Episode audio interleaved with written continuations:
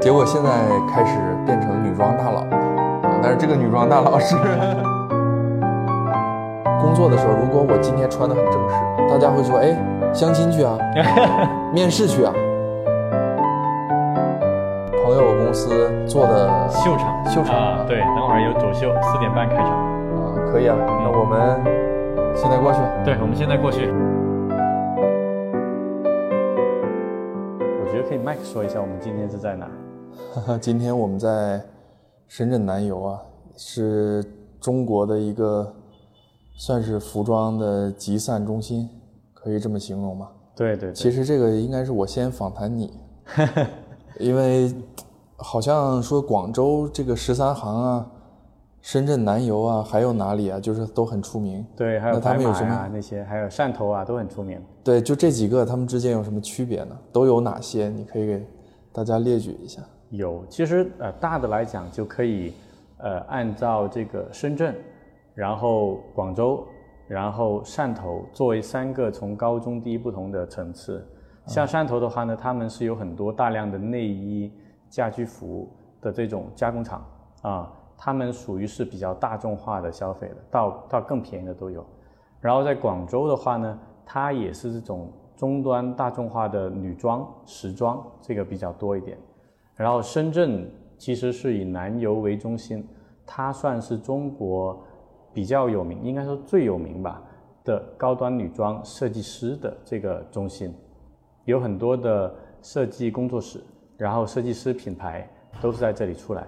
然后全国如果有很多想要去追潮流的，那在国内的话，有很多都会到南油这边来去买版，或者说直接买成衣，这样来去做。那可能咱们的听众比较关心啊，因为其实外行都不会太了解，嗯。最多是了解自己城市的，嗯。比如说在深圳的，他肯定都知道南油，嗯，在广州的可能知道那几个，嗯。那你可以给大家梳理一下吗？这就这些服装的比较好的地方都有哪些？比较好的地方啊，我觉得这个是嗯看人群，对吧？如果像在广州的话呢，呃，你是可以买到很大量的呃物美价廉的这个衣服。广州哪里？广州的话，山、中大什么布布布匹市场呃，中大那个是买布匹的啊。啊？对，就是这些区别，对对对其实我都搞不清。广州的话呢，是在那个十三行啊，还有在白云区啊那些地方，嗯，对他们有很多的这些呃批发市场啊，在批发市场那里就他们的价格都会比较便宜，几十块钱，然后到一百一百出头之间。这样的话呢，你日常的什么通勤的呀、运动的呀那些一网打尽，都可以买得到。然后我们今天着重讲的就是深圳南油这边，南油这边主要是如果你是对生活的品质、对设计的品味比较有追求，想要去买到一些最新最好的设计的话，其实还真的全中国而言，还真的得来南油这边看一看。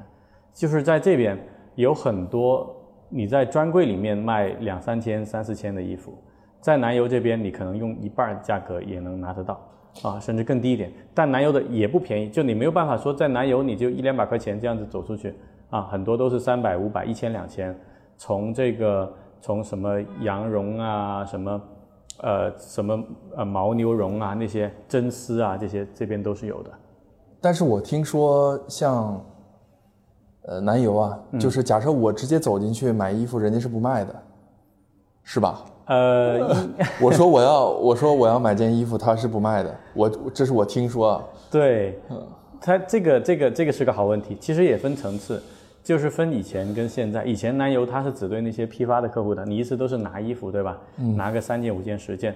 到后来呢，也开始做零售了，但这个零售呢，里面就有一些非常这个小的门道，对啊。如果你过来，人家说你你这是那个呃呃来来买衣服啊，还是说批发？你一定要说自己是批发的，要不然的话呢，他如果你说批发的，可能这个牛仔裤给你是呃三百五这样，但如果你说我是来逛街看一看的，那他就会开到四百五甚至五百五，因为他知道你这个不同人，他要给不同的价格啊。然后你刚才提到那个说不卖的意思，就是说，如果你今天跟他说我们是做线上的，对吧？我给你搞直播行不行？然后你给我供货源，那他们是绝对不会鸟你的。哦，反而你说你搞直播的，他不卖，他不鸟你。没错没错，如果你你去广州、去杭州，他们都很欢迎，但是在呃在南邮这边，深圳南邮这边你是不被欢迎的这个太太有意思了，我也开个直播播一会儿 啊。对对对对，可以可以，那先等你开一下。可以，我今天在这个南邮呃批发市场，然后这个拜访我一个好朋友的创业公司，他原来是苏氏科技的 CEO，。嗯，苏氏大家可能买过他的牙刷、吹风机什么的，是吧，？剃须刀啊，这结果现在开始变成女装大佬了啊！但是这个女装大佬是 卖女装的大佬，不是 不是穿女装 不是穿女装的大佬啊。所以今天正好呢，我也我我也有很多疑惑啊，其实我都搞不太清。刚刚本来我们想就是呃随便聊一下，结果还有几个观点挺让我震撼的，就是如果你来南邮跟人家说你是搞直播的你，是搞直播的，人家不卖你。但如果你去广州和杭州的批发市场，就很欢迎，对，吧？就很欢迎，啊，为非常欢迎。为什么呢？里面有很重要的一点，就嗯刚我们也聊到嘛，就是广州跟杭州呢，它做的一般是这种比较大众化的通货，它不太追求那个设计，它追求的是生产效率，所以其实他的货老实讲没有太多设计可言，在哪都买得到。但南油的话呢，他们基本都是设计师原创，然后他们的客户都是线下的那些买手店、集合店、潮流店，所以他们就会有两有三个担忧，应该说，第一个，如果他的货放到线上卖了，然后线下的客户会不满意，对吧？我线下卖哇两三千，然后你线上随时给我搞个什么八十八，那怎么弄，对不对？嗯，当然没那么夸张了，因为实在是很贵，这是第一个。第二个的话呢，因为他们呃会很难处理的就是这个高端服饰退货问题，因为、因为你比如说一个真丝的衣服卖给你，然后你又退回来了，然后上面勾了一条线，那到底这这个这个货应该算谁的，对吧？到底是我应该承担呢，还是说你直播机构应该承担呢？其实这个成本是非常高的。嗯啊，然后第三个的话呢，就还有一个，因为那个买货是要寄样的，比如说你在我的店里进来了，你选了我五十件货，我都给你寄过去了，然后你都抄版了，然后就自己回回头换个便宜的面料，自己把它给做掉了，那怎么办？因为他们吃的就是高端设计的这碗饭，所以他们就都有这些需要去保护自己。那高端设计这碗饭，那他的客户都是谁呢？就是因为现在这个互联网时代，其实无论抖音也好，红书也好，就这些，它是绕不开的呀。这些平台，嗯，很难说有一个生意是完全不在互联网上的。对对对对对，那假设我过去说我是做私域的，他就卖我了。呃，私域的不好说啊，因为你讲他的客户呢，他有两类客户，嗯第一层呢是他的这个批发拿货的客户，对那些一般都是那些买手店、集合店的店主，啊，对吧？那些都是因为他们一次一个款可能就那个，比如说十件、二十件的拿，他一件大概就是呃三百、五百块，甚至一千块左右，所以他一款就几千、一万、几千、一万，一次拿十个款，啊这是他的第一类客户。然后那些 C 端的就直接过来买的客户呢，其实大多数也是那些比较喜欢自己去线下逛的中高端的收入的人群。啊对啊，然后那些人，比如说最典型的，我们等会儿要去的，然后他们呢，他们的设计呢也给那个知和供货，然后知和的一件羊绒大衣能卖上万块钱。知和是什么？知和是一个上海特别有名的近年来的国国产的高端服装呃女装品牌，然后它不但在国内有名，在国外也非常有名。然后他们的衣服就是大几千到上万的价格，然后老板常年在法国。都是南邮搞了不少。对，有一些款是由南油这边来设计，来去给他们供货去制作的。哦，明白。嗯，那这边就没想过转型吗？就是这些还够他活得很好吗？就这些量，那直播这么大量，大家不受诱惑吗？这是一个很重要的问题，也是为什么想今天邀请你到南油来看一看。啊、就是因为第一，我们刚才讲的，他要维护线下客户的利益，然后他要那个要防止别人抄版，然后要那个处理不好退货问题，所以导致了他们不愿意迈出这一步。但另外一方面，线下的客人客流，尤其是受疫情的影响，的确影响是非常大的。对所以今天从产业的角度讲，这里面是有一个巨大的缺口，就是需要去弥补的。比如说我们今天像小红书，对吧？对，其实小红书上面的高端女装的供应是偏少的，嗯、就是如果你你去别的平台，然后你去线下店都有很多的高端女装，但小红书上面虽然卖的贵，但是仍然是比较少的，就是因为这些货源他不愿意上网啊，他不愿意做电商，嗯，那所那以现在他们还是不愿意做电商。呃，对，然后我们今天呢，就是要来这边，就是为了迈出这一步，因为我们等会儿会去到南油，它呃线下最大的一个门店，然后他们在南油经营了有三十年，属于这个南油这片区里面的龙头大哥。然后这个龙头大哥，他们等会儿就是要去呃做一个集合了二十六个品牌的秀场，就是号召大家说兄弟我们来试一把，对不对？然后我们去找到，因为以前怕是因为你不知道进店的人是谁。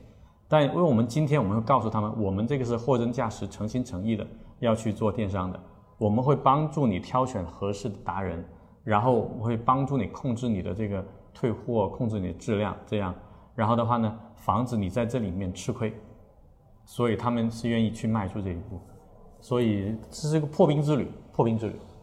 好，这个就呃很有意思啊！我看新进来直播间好多朋友啊，我的我自己呢的自我介绍，因为今天时间有限，我不跟大家详细介绍了。我是搞人工智能跟生物科技的，今天来拜访我好朋友的公司，他原来是是速视科技的 COO，速视科技大家可能买过小米的，应该是最早的小米的供应链吧？对，是纯小米的电动牙刷、小米剃须刀都是我们做的。纯 CEO 在此，但是呃后面呃自己他自己出来创业，在南油这边做服饰。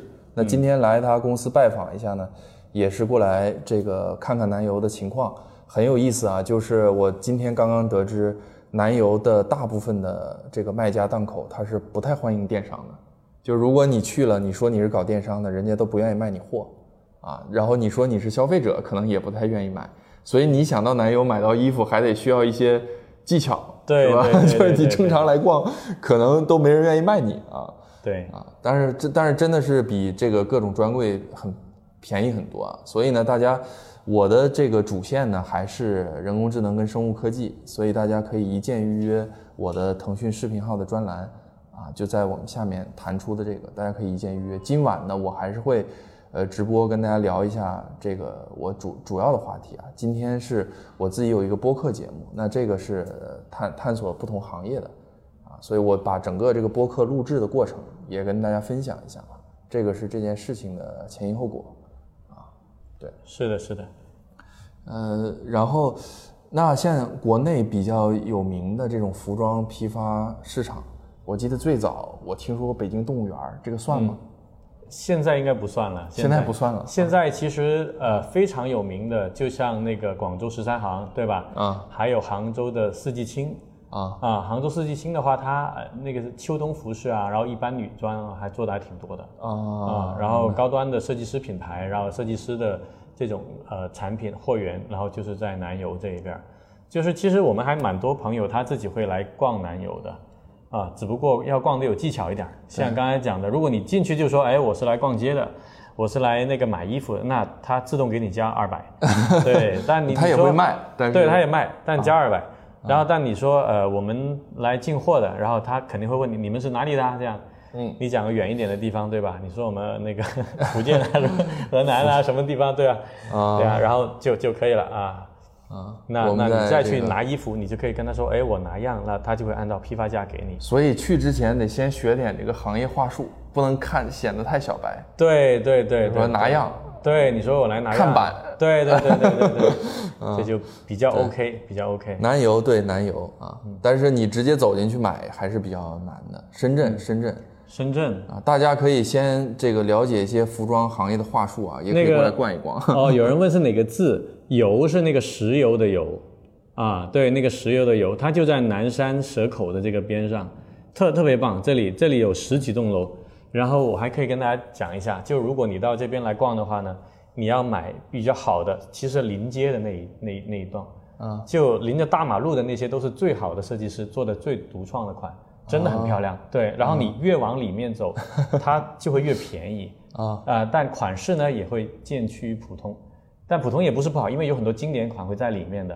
就要真的一个喜欢买衣服的人，南邮你你真的可以逛一天，真的可以广州白马，刚刚这个我刚开播的时候也问了 Roy 这个问题，嗯，就是跟广州白马呀、杭州的四季青，它的不同是，深圳南邮都是不是很量产的这种设计师，他每一款都都是这个生产的数量比较少，对对，对所以呢，他们呢反而不欢迎电商，就是你去广州的批发市场或者杭州的，你说你是搞直播的，人家可能很欢迎你啊。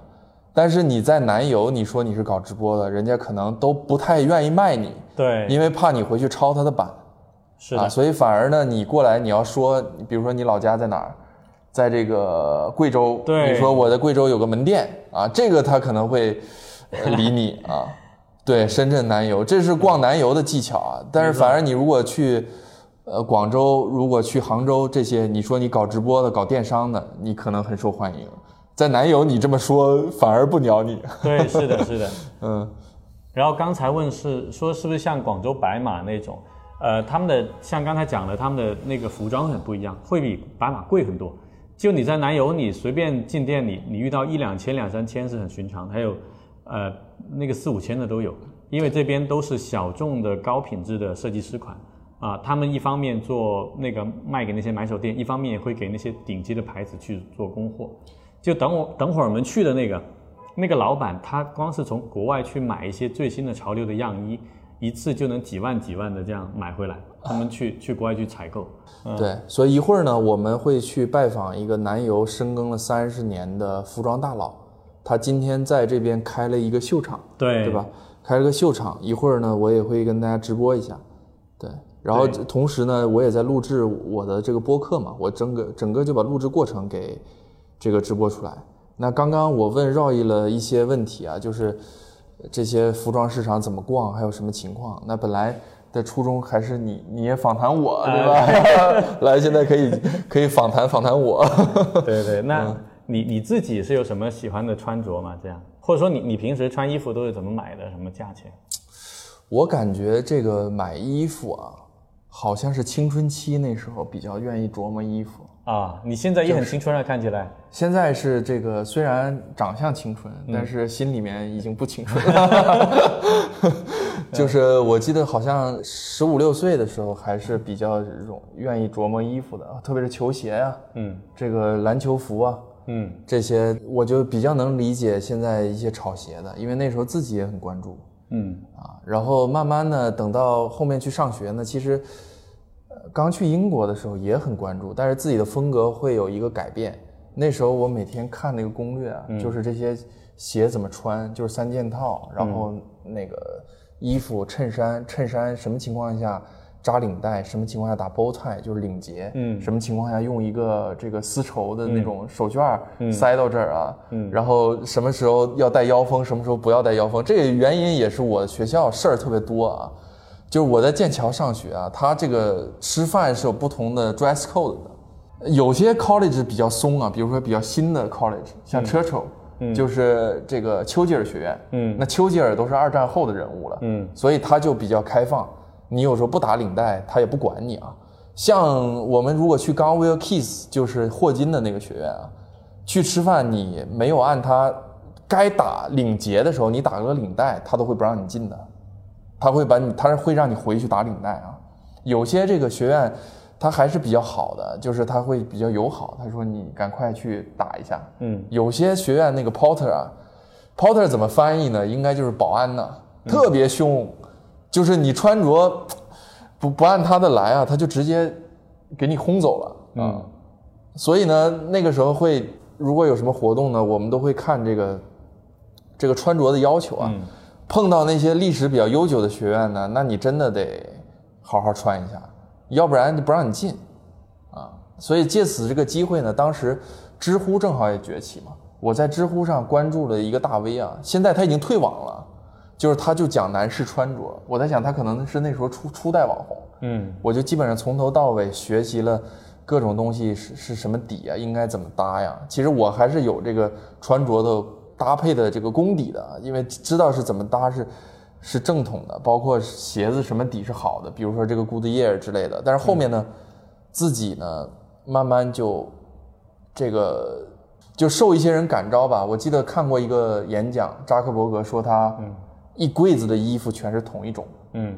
都是他那个 T 恤跟对。他那个衣服，嗯，然后慢慢慢慢我也体会到，其实你要是用心去穿着打扮呢，真的很费时间，所以渐渐的呢，我就开始模仿这些我喜欢的企业家大佬啊，我也开始变了，嗯，就是我经常一条裤子买三四条的，嗯。同一种，嗯，我有一个 Lululemon 的裤子，我有四条一样的，就是我去了我就买一样的，感觉旧了我就买一个同样的，啊，衣服也是啊，我有好多好多一模一样的，然后其实穿西装打领带这个也是很省时间的嘛，就是基本上就是你穿一个衬衫，那白衬衫就那种啊，就英国的时候我还讲究比较多，什么样的衬衫的领子啊，配什么样的，嗯，这个西服的领子，现在其实也无所谓了。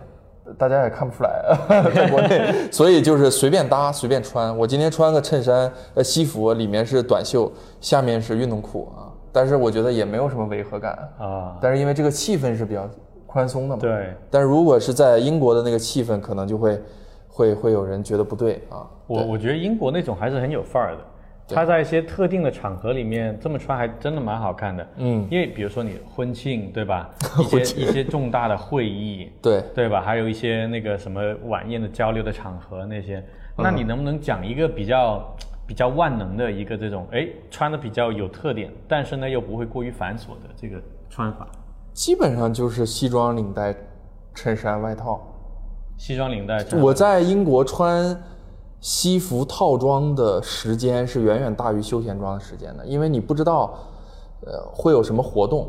那比如说晚上别人叫你去一个活动，嗯，这个也是我在一个选修课还是什么上学学的。那个老师说，你们平时可以 overdress 一点，就是穿的更正式一点，嗯。但当你不需要那么正式的场合的时候，其实你比如说你打了领带。但是你感觉这个场合很宽松，就是你只要把领带摘掉，然后衬衫解两个扣子，嗯，一下子就变成休闲了。但是如果周围的人都是衬衫领带，而你穿一个休闲装，你就会格格不入，就很突兀。嗯，当然如果你是超级大佬，那没事儿。但如果你是普通人，嗯，你还是要注意一下形象。假设我是这个马斯克、扎克伯格，那你穿这个就属于，嗯，呃，可以。但是如果你是个普通人，小卡拉蜜。啊！你不按照人家的穿，你就是不懂礼貌。对，那这个西装领带这个啊，有没有一些什么选择？比如说版型啊、颜色搭配啊，上面的一些面料上的一些会比较好一点。基本上万能的就是白衬衫加个领带，平时呢领带我会放在衬衫的口袋里，嗯，然后加灰色西装，嗯，那基本上所有的场景就够了。比如说。下课了，同学找你吃 formal 啊。剑桥有一个传统的特点叫 formal dinner，嗯，就是那种正式晚宴，嗯啊，其实女生真的蛮辛苦的，因为女生她很难穿个礼服去上课嘛。那男生一下课，如果这是别人正好有谁来不了 formal 了，说因为中国学生都有群嘛，经常你会看到今晚什么哪个哪个 college formal 转让，嗯。啊，就有些人他想吃遍三十一个学院，比如我啊，我就吃遍了。那，你要是这个不时刻准备着，你是不可能吃遍的。嗯，因为它不一定时时刻刻都有嘛。嗯，但是平时你就准备好了，哪有这个群里有转让，你就去吃就完了，然后就全部都打卡了啊。女生吃遍就比较难，因为女生她首先她如果上课穿的很那个很 fancy，她有点感觉不好啊。但是男生呢，穿个。西装穿个衬衫，衬衫领带不打那么严实，嗯啊，其实就还好，是。然后你下课路上领带一系，嗯啊，那时候我系领带是非常快的，就是刷刷刷又快又好。现在我发现都已经生疏了啊，就是领带什么颜色有讲究吗？这个，嗯，有一些讲究吧。领带颜色是唯一可以变换花样的啊啊。是是比较好的，就是你可以经常换领带嘛。嗯啊，嗯，就是因为你换领带，感觉就像换衣服了。对对对。因为男生的衣服别的也看不出来换了。是的，是的。就多带几条领带啊，每天换条领带揣着，就搞定了。就已经等于换了一身这个造型了，是吧？对对对对对，换领带就像换造型。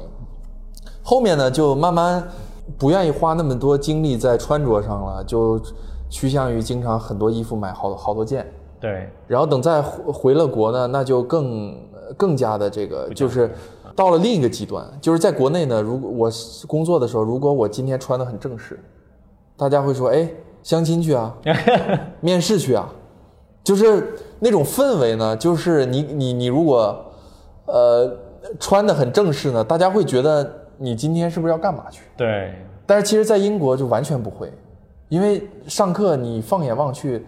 很多人都穿西装，就是你觉得很平常，你也不会把它当成一个事儿，但是国内反而你穿了自己还有点这个感觉，好像是个显眼包的感觉。啊啊，这个也确实啊，因为周围人都穿运动服，你突然间穿了个西装，如果你同事旁边穿了个西装，你会觉得他是不是去要去面试？对，会有这种感觉啊。嗯嗯，对，这个是整个的穿着的风格的变化吧。如果说总结一下，就是从比较能折腾，然后呢，呃，需要，因为其实有的时候这个潮牌啊，或者这种球鞋啊，我觉得更多是这个青春期的少男少女寻找一种自我身份认同的一种方式啊，就是大家会自己通过这件事儿觉得自己很酷，嗯啊就是他好像自己想呃人为的去划定一个圈子，因为他能掌握的社会资源太有限了，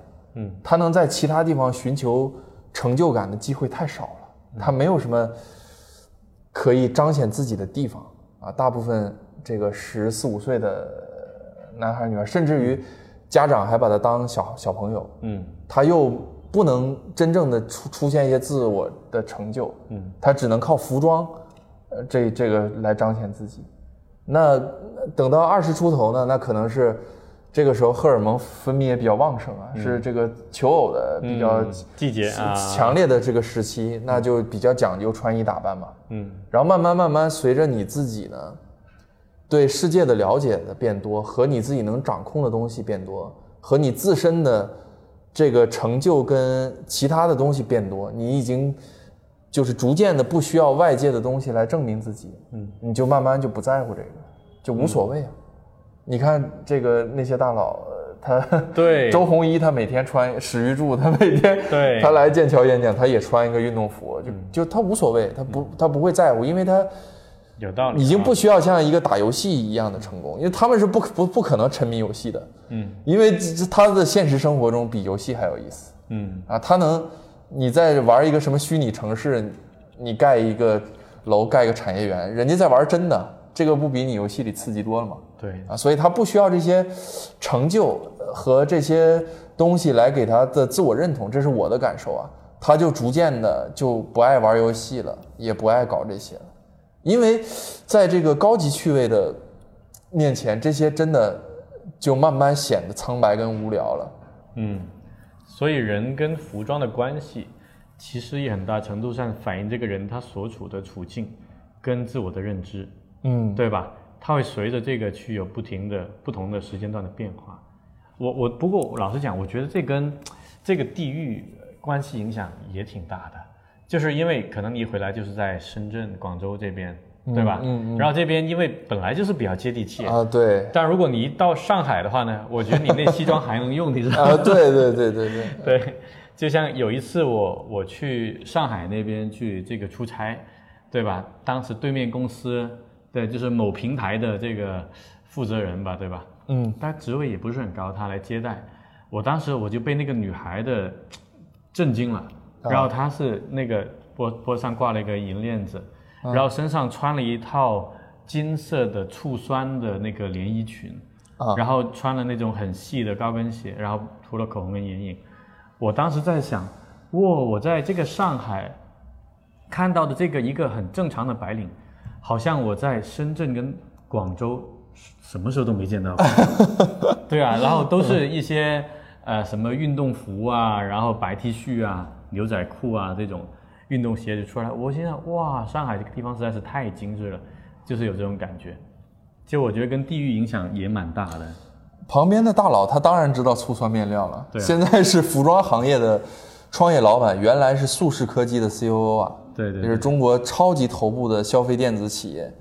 嗯我觉得我咱们直播间里的朋友可能，我觉得素世的市场普及率应该是很高，包括你早期买过小米各种牙刷的这个什么的都是素世代工的啊。嗯。然后现在他转行做服装了，我过来他公司拜访一下，正好一会儿邀请我去一个南邮另一位大佬的这个发布会，对啊，我去看看。然后正好我们录一期播客，说到这儿呢，我又想到一个话题嗯，就是我觉得在呃人呢真正的就是首先啊，呃活明白或者是一个非常一个非常自信跟内心丰盈的状态，其实我认为全世界可能很多人一辈子也不会达到，嗯可能甚至于能达到的只有百分之十嗯这种人。但是在达不到的这些人，其实外界环境对大家真的还是非常非常重要的。对，你知道昨天我去这个西丽湖论坛，呃，西丽湖论坛之前呢，有李泽湘教授，也就是大疆创始人的导师，嗯他做了一个零一学院，深圳的这个零一创客学院。我因为我最近呢，这个为销售跟流量而焦虑，就是来做这些东西。我周围的创业者都在讨论支付转化率，然后粉丝数量、流量数量，就是这些东西，讨论的全是这些。而且大家呢，你仿佛你去跟这个圈子的创业者聊天啊，你如果在这儿说什么科技改变世界啊，大家不是觉得你牛逼，嗯是觉得你不靠谱，就是大家不是说为了彰显自己厉害，因为在那个圈子的创业者真的觉得这种画大饼的人不靠谱。就你说我要做一个产品，什么升级迭代，什么改变世界啊，但是在一个特定圈子的创业者啊，尤其是广州这个氛围啊，对，他会觉得你搞啥呢？你先能不能赚点钱，把公司公司员工的工资给发了？就是他并不会觉得你厉害，他反而心里面觉得这老板怎么这么不接地气啊、所以呢，在这种环境下呢，他就并不会去奖励那些异想天开的创业者，因为这些创业者在这个环境下是没有成就感的，因为大家不会把这些人奉为座上宾，反而是这些有流量的，然后什么大网红，就是比如说一个聚会，他们是非常有地位跟嗯这个坐在 C 位的。但是我回到深圳啊，就昨天我参加那个活动，我感觉突然间，我刚创业的时候那个感觉就回来了。嗯你知道那个零一学院那个书架上，我这个视频还没剪出来啊，它竟然摆着信号与系统、数字电路、模拟线电路这些书啊，这些书呢是当年让我意识到自己不是天才的书啊。我高中的时候我还以为自己是个天才，后面我发现高中的数学跟物理，因为学的实在是太简单了，所以可能让可能让这个全全球百分之百分之五到百分之一的人都会认为自己是天才，但是实际上天才可能是万分之一啊。然后你再难一个数量级之后，这百分之一的人就会认就会发现原来自己不是天才，然后才能筛选出那些万分之一的人。因为高中跟呃物理跟数学真的太简单了，就是跟 那些数字电路、模拟电路，还有这个什么信号与系统啊、线性代数啊、多重积分呐、比起来，那确实是简单。所以当时我就觉得哇，自己是不是天才啊？这高考数学卷子随便做做接近满分了。后面上了大学我才知道啊，不是因为我是天才，是因为学的简单。这个是这个我我在今年的我会发一个我前十年的回顾，我里面也会这个详细的来跟大家分享这个事儿啊。对，因为我高中的时候还确实曾经误认为自己是天才过，啊，上了大学自己才摆正了自己的位置啊。对，然后，呃，到深圳这个创业氛围啊，呃我也录了一些素材，但是这个视频还没剪出来。就周围人在那儿搞一个滑板，嗯然后模拟这个滑雪的训练的，然后还有那个，就是，呃，健身健完身不要用那个泡沫轴嘛，然后他们做了一个让那个泡沫轴动，你人不用动的，在你身下面走。其实我的第一反应可能这玩意有没有市场啊？嗯，但是呢，在那个氛围下，你会感觉这个创业者就是英雄。嗯因为他做了一个世界上没有的产品。对，但是到另一个氛围下，比如说他天天像我最近的处境啊，就是对接主播、对接渠道，他可能会非常受挫折，因为他得到的反馈就是你靠不靠谱，真的，这个是我我经历过的。但是在这个深圳那个零一创业学院，还有李泽湘他那个训练营里面啊，嗯大家都很开心，觉得自己像一个英雄一样的存在，只是做了一个小小创新，只是做了一个世界上没有的这个产品。嗯但是它真的，对像我现在这个氛围，比如说我们在你 GMV 多少啊？你这个东西，你公司到底，甚至于各地政府也不一样啊。可能，呃，像深圳的政府，你做出这些东西，他觉得是成果，但是其他地方的政府就是你带动了多少就业呀、你去年纳税额多少啊？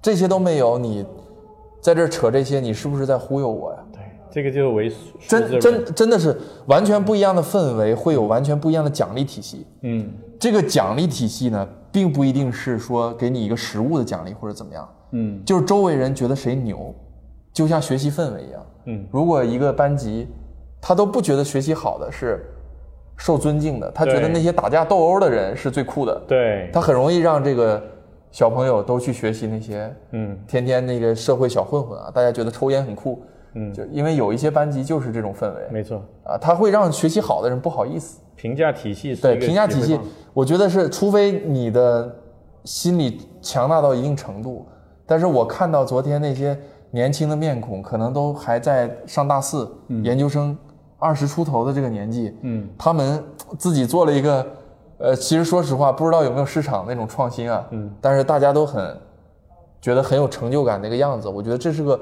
鼓励创新的氛围啊。我觉得真正的创业者可能是需要把这两者结合起来的。是的啊，特别棒，然后，呃，可能南油形成这个产业集群也是这种啊，对，就是大家呢，整个这个圈子，你如果有一件单品卖爆了，在这里面，就大家不会说觉得你牛，就整个这个氛围可能都以这个谁创作了一个对更好的设设计新，对呃来来鼓励大家，所以就会形成这种氛围没错没错，啊。所以硅谷的氛围跟纽约的氛围，剑桥的氛围跟东京的氛围，深圳的氛围跟广州的氛围都是完全不一样的。是的，啊所以在年轻的时候，这个氛围、这个群体还是真的还是很重要的啊。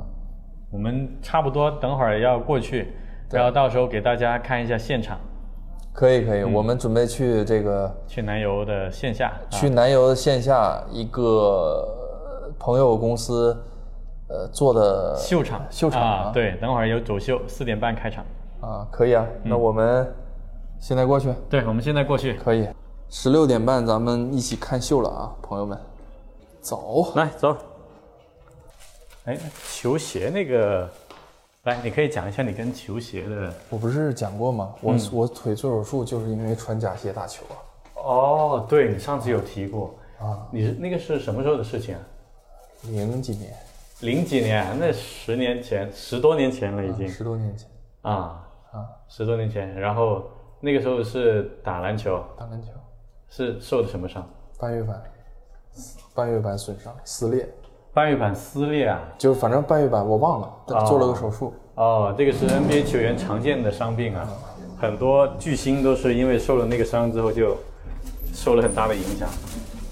所以你现在这个腿还有怎么样吗？没有，我去复查，那医生都没看出来我哪条腿做手术，啊，就完全 OK 了，等于是就是时间太长，七年细胞都轮换了。啊，你你那个时候是怎么受的伤？是摔了一下还是怎么？是没有，就就是扭了一下，然后因为打球经常受伤，嗯。我都没在意。